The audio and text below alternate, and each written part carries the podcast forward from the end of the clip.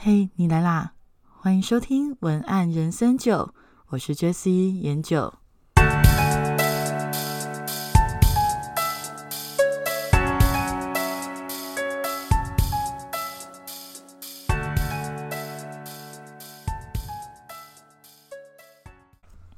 Hello，各位小酒窝们，我是 Jessie 研九。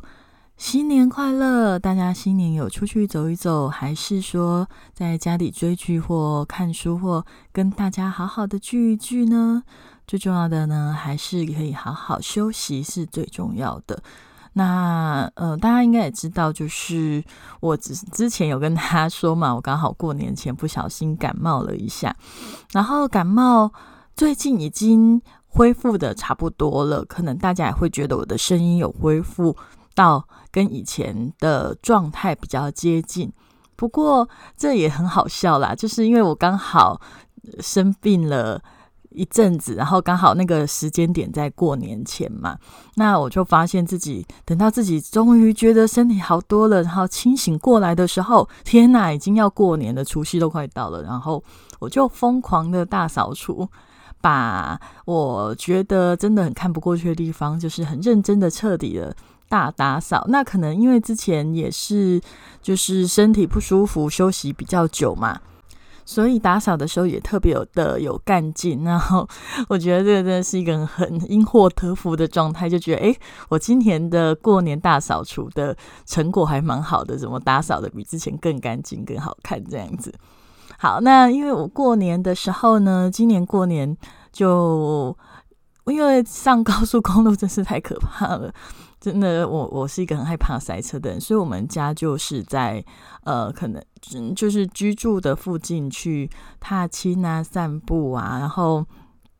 然后去呃，算是野餐，然后看看风景，然后因为刚好野餐的地方有落雨松，就觉得哎，非常的漂亮。那我们就有租了一个帐篷，那在里面那个帐篷还蛮棒的，就是说你租只要租帐篷，然后它有一个低箱，你只要点到。那个地箱你就可以免费使用那个帐篷。那因为外面又有乐团，然后又有呃萤火，那晚上在那里面其实又还蛮温暖的。然后就是大家可以喝着啤酒啊，然后吃着一些炸物啊，或者是派啊，然后无聊的话就出去，就是在萤火附近绕一绕啊，然后听听乐团的呃音乐。然后我就觉得，哎，这样子真的还蛮棒的。虽然是在自己家附近，但是刹那间觉得很像，很像有一种伪出国的感觉。对，所以我觉得这也是今年以为很多人都无法出国的情况下，过年啊，大概哪里都是人挤人，人看人。但是没想到在自己租一个帐篷，在里面就是享受我们自己的家庭聚会的时间的时候，就。比自己想象中的还要轻松，完全没有人挤人的感觉，却又有过节的热闹。那我觉得这真的是很棒，我也没有想到，就是南部啊有这样子一个这么棒的地方。好，回到正题，嗯，不晓得各位小酒窝们在今年过年的时候有没有注意到，就是一个事件，呃，那个。YouTuber 就是艾丽莎莎，她分享了一个关于肝胆排石的体验的影片。那后来就是被苍兰哥，也是台大的一位台大医生去做反驳。那去提出的重点就是说，呃，其实肝胆排石里面有一些想法是没有得到科学实证的，加上有很大的风险，是有可能会造成急性的一些症状。那这些症状都会有立即性的危险。他认为一个点阅率这么高的网红不应该随便的去倡导这样子的一种自然疗法。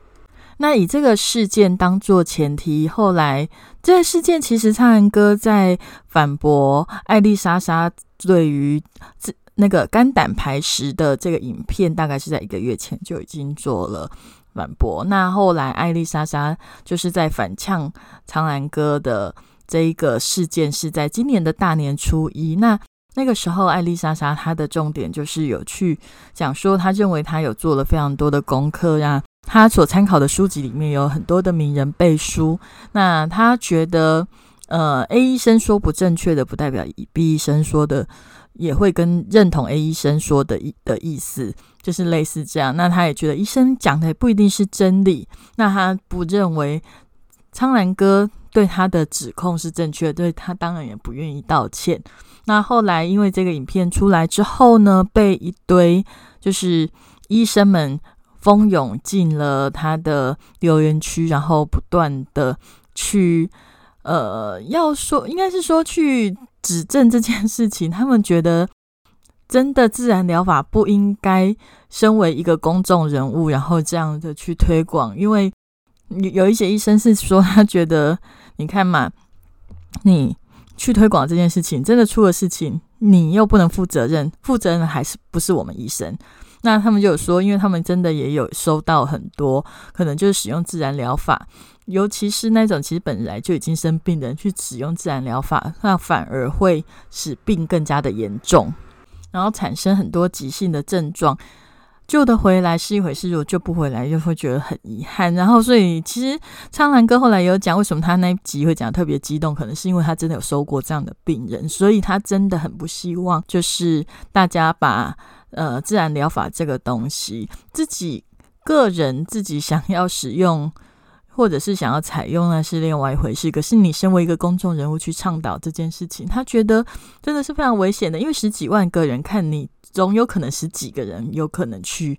试试看吧。那那些试试看的人，如果真的发生了危险，而他们在呃使用这个自然疗法以前，他不知道会这么危险，那。是不是在这样的资讯传递上也是有一个很大的问题呢？但是在就是 YouTuber 艾丽莎莎跟台大儿科医师，呃，他也是 YouTuber 啊，因为他也是在 YouTuber 上面做了很多的卫教相关的影片，然后也有很多错误想法的改指正。在他们这个一公一房的情况下，因为苍兰哥他本来就是七年的医生教训练出来的，所以他在看证据跟看资料的角度跟艾丽莎莎显然是不一样的。那艾丽莎莎的角度其实就很像是一般我们民众会做的方法，就是可能呃去查书、去看 Google，尤其是书籍上面有非常多的对我们而言可能是权威人士的人背书。那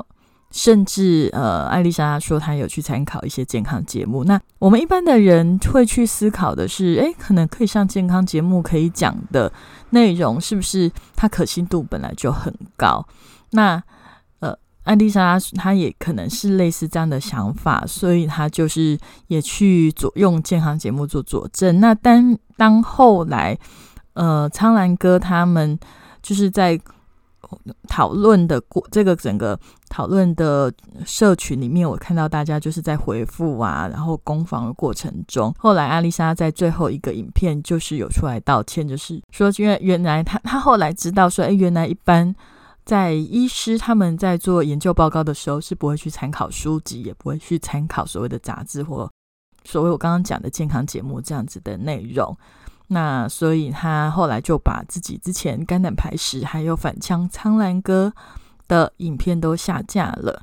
那这整个事件大致上已经算落幕了。但是我我觉得他其实，如果说我们不要一直想要去就是攻击谁对谁错，然后到底要黑哪一边呢？其实我会觉得它是一个非常好、非常好的思考点。那思考点就是说，为什么我们很容易去相信可能不是那么正确的一方的资讯？也就是说，很多时候为什么我们会宁愿去相信书籍，宁愿去相信健康节目，宁愿去 Google？很多可能网络上的医疗资讯也不太想要去问医生，这个部分其实在网络上也有很多医生有在讨论这件事情。那很多的部分可能就是关于医疗环境方面的讨论，或者是关于呃医病关系之间的讨论。那这个部分其实都是医生的专业。那我今天呢，是经由这件事情，其实我延伸思考到的是，虽然大家宁愿 Google 不问医生的原因有很多，但是其中有一部分可能会跟我的专业有关，也就是呃，关于专业人士在表达或者是撰写文案的过程中，其实很常犯的五个文案地雷。因为其实我的整个工作历程里面，刚好跟医生都还蛮有缘的，所以而且大家如果跟我比较熟的，应该知道我写医疗方面的文案的经验算是比较多的，然后时间也算是蛮长的。那所以其实我一开始在看艾艾丽莎莎的那个影片的时候，我我比较大的惊讶是，天呐，就是我们在写医疗的文案的时候，在那边小心翼翼，然后还要。常常在旁边附注警语，这个可能是跟个人的体质有关系。你们不会每个人都一样，请大家要多加的注意，或者是说，哎，每一个医疗都跟个别的情况有关，请咨询专业的医师，不能够以这一个见证为主要的判断。我们都会去做这样子的一个警语，而且非常的谨慎跟小心。那竟然就是艾丽莎，她可以这么的。这么的大拉拉的去推广肝胆排石，而没有去做这么谨慎的标语的时候，其实我是还蛮惊讶。那当然，回过头来就是说，为什么大家比较比较喜欢艾丽莎她这样的表达方式，而其实比较不会容易去接受专业人士，也就包含医生嘛，去讲的一些话，或者是他们所撰写的文章，或者是他们所提出的一些报告。为什么我们的专业人士说的话，明明可信度有可能是比较高的，但是我们却宁愿去听很多不是那么专业的人士说告诉你的讯息？那这个其实是非常常见的啊，因为每一个人应该身边都会有一些。一些所谓可能做直销的朋友，那直销不一定是不好的，但是也有一些比较被我们感到困扰的直销，就是可能会一直告诉你某一些吃某些东西会很有疗效，会有哪些疗效，所以就请你赶快可以去购买。那也有一些比较好的。的直销，他卖的东西也不错，可是他们也是会用很简单的或者是很口语、很轻松方式去告诉你，诶，某某某的产品对身体很好啊，你可以去尝试看看呐。但是其实这些呃，大家口耳相传在呃介绍的产品，其实在我听来，那些疗效，老实说，如果你真的把它登上广告上页面上面，很容易都是会被。应该说会被检举，或者是会有产生很大的争议，因为很多的实证医学的证据来讲都不够多嘛。但是不可能避免的，就是你还是会发现呢，人就是比较爱听那个嘛。为什么？其实简单的来讲，为什么他们会比较爱听那个？呃，比较简单，然后告诉你效果的，而不是而反而不太喜欢听专业人士所说的话。的原因是因为专业人士他的距离感还是比较重，然后生活领域有可能跟专业人士的生活领域是差距非常远的，所以他们在讲话的过程中，你有可能很容易听不太懂。呃，那个经验啊，就像说我以前曾经要想要问一个关于税的事情，然后我就。朋友就介绍了一个他们的就是记账师让我咨询，那我发现呢，就是哦我的天呐，就是那个记账师呃滔滔不绝的讲了二十分钟，然后每一句话我都听得懂，可是凑在一起我就是听不懂。那我我觉得那种听不懂，就是我也不知道要怎么问起，然后他也不知道你不懂在哪里，但是就我就你也会很纳闷，然后很。很不知道该怎么问，好像嗯问了被感觉很笨还没关系，问题是他根本听不懂你不懂哪里，然后那种感觉啊，我发现在专业人士里面很常发现。那因为我的客户里面也不止医生啦，就是像说很多的像职人啊，就是职人是什么？就厨师啊、瑜伽师啊、制香师啊、命理师啊，就是这一些，然后这些。然后什么还有咖啡师啊，像这些，你有时候在跟他聊天的时候，他们都会非常多专有名词，然后有非常多分享。其实他们都算是非常专业的人士，所以他们都可以分享非常非常多的东西。但是有时候他大量的资讯猛攻你的，就是 你的大脑的时候，你会觉得啊，我无法负荷。为什么无法负荷？就是哎，为什么每个字刚刚讲一样啊？每个字都听得懂啊，可是。你在讲什么？就是听不懂啊！其实我身边很多的学生、客户也都是这样子的人。例如说，我们身边也有一些医师的客户，因为医师他们也想要开始，就是在网络上建立个人品牌的时候，他就会发现，哎，有时候在跟他的粉丝们互动的时候，好像会遇到一些瓶颈，就是不知道如何沟通。那当然，如果现在已经很红的那些网红医师就没有这个问题啦，因为大家他之所以变网红医师，就是已经可以跟一般大众做非常简单然后平易近人的沟通。但是很多刚入手的新新手的专业人士想要建立个人品牌的时候，很常会遇到这样子的问题，就是我到底该如何跟我的粉丝们、跟一般人沟通呢？那刚好借由这一次的，就是艾丽莎莎跟苍兰哥互相攻防过程的这个事件，然后我也刚好就想到了这个议题。那我整理出了我从以前到现在遇到的这些职人，呃，其实他们在学习写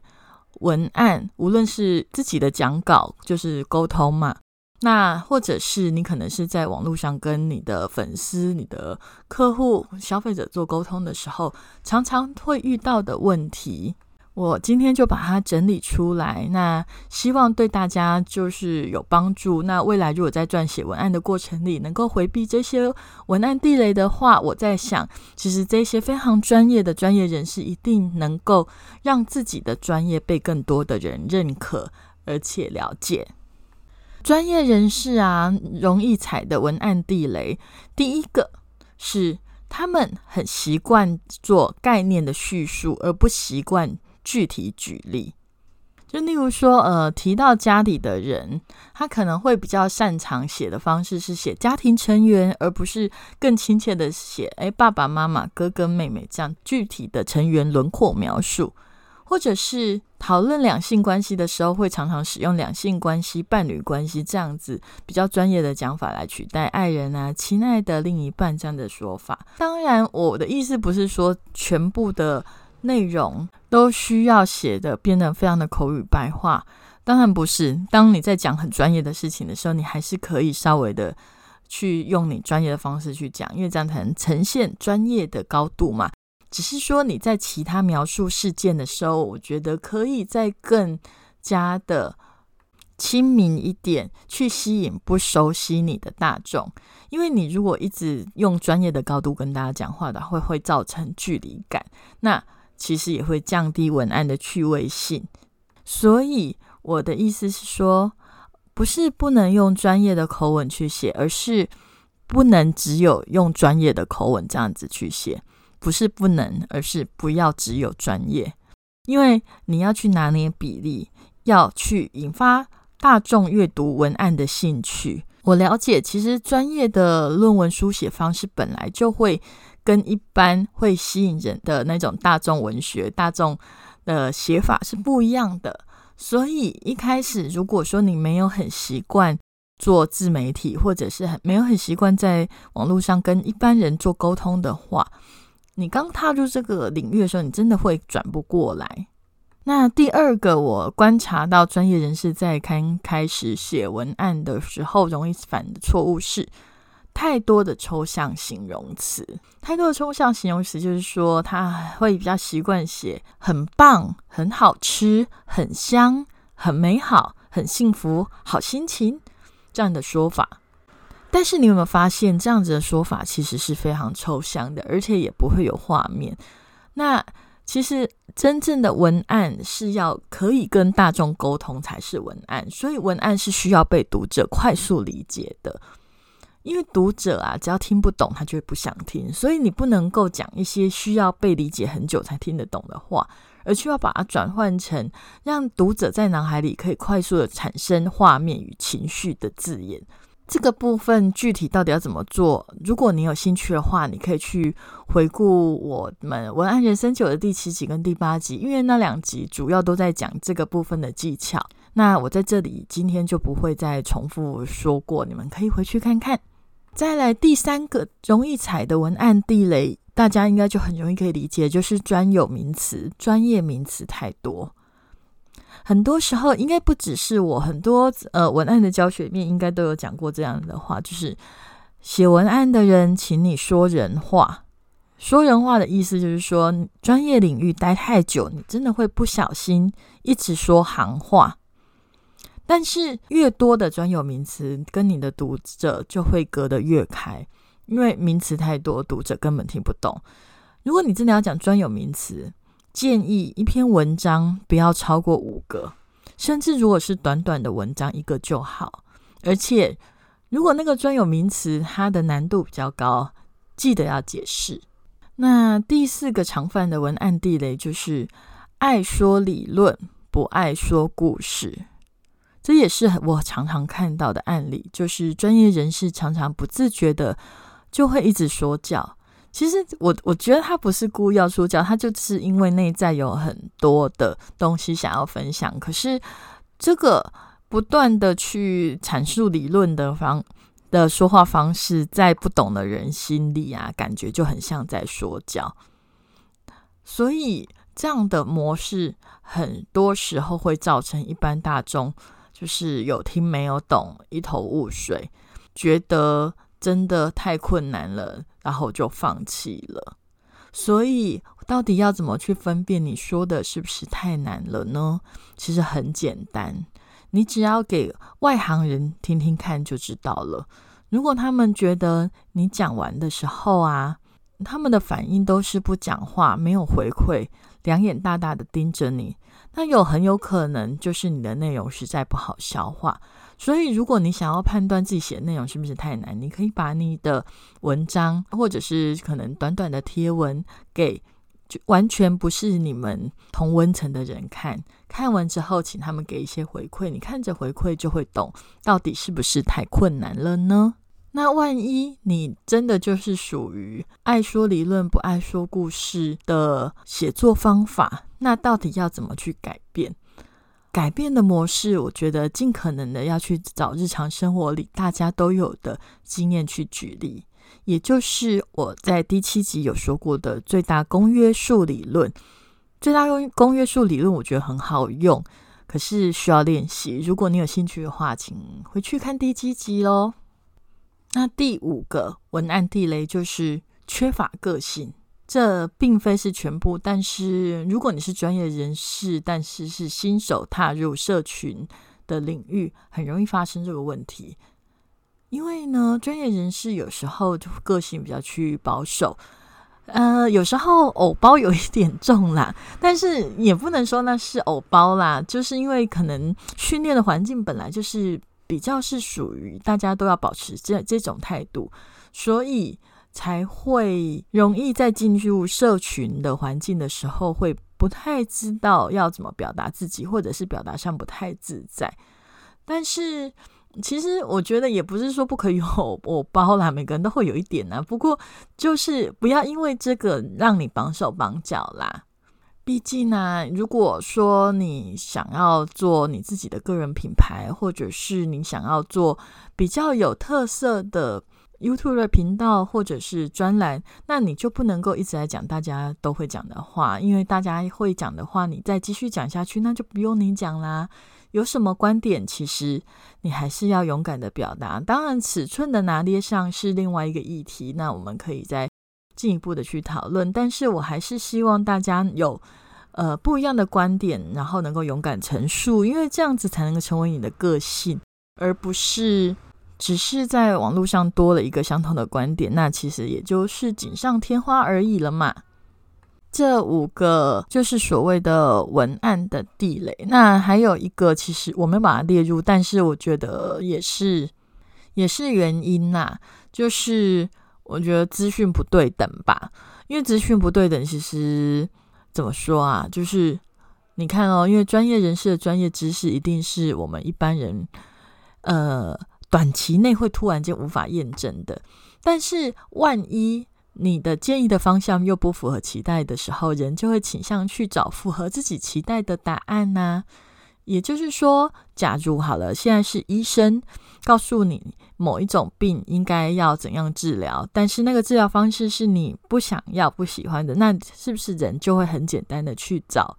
符合自己期待的治疗方法？那找的方法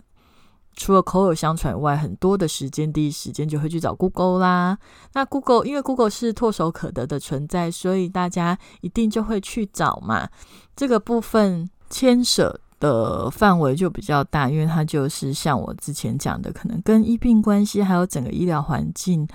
给医生的条件、给医院的条件，那一些都要拿来讨论，才能够有一个更公平的讨论。那回到我刚刚讲的那五个文呃专业人士容易踩的文案地雷，其实我觉得这些文案地雷说起来感觉好像很简单，但是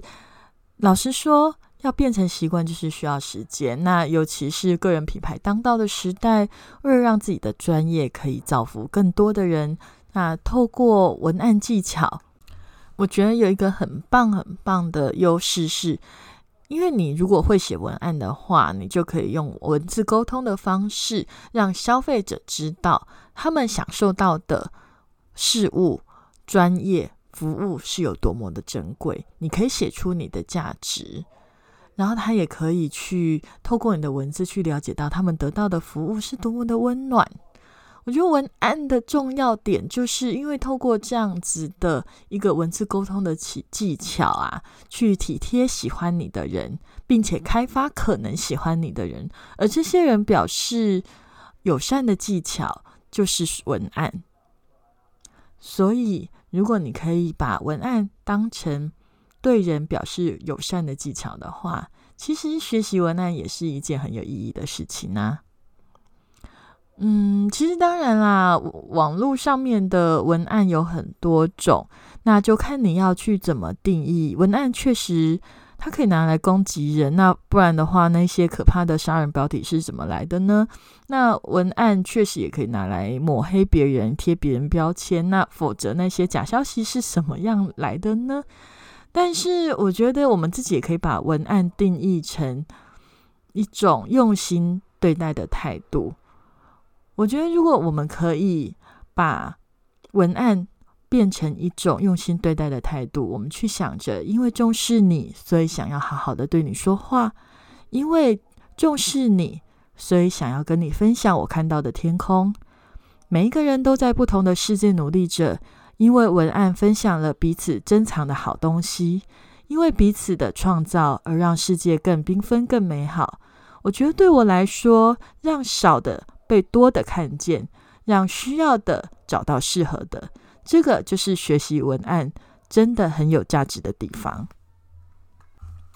今天的文案人生九就到这里。你是专业人士吗？你是专业的医师、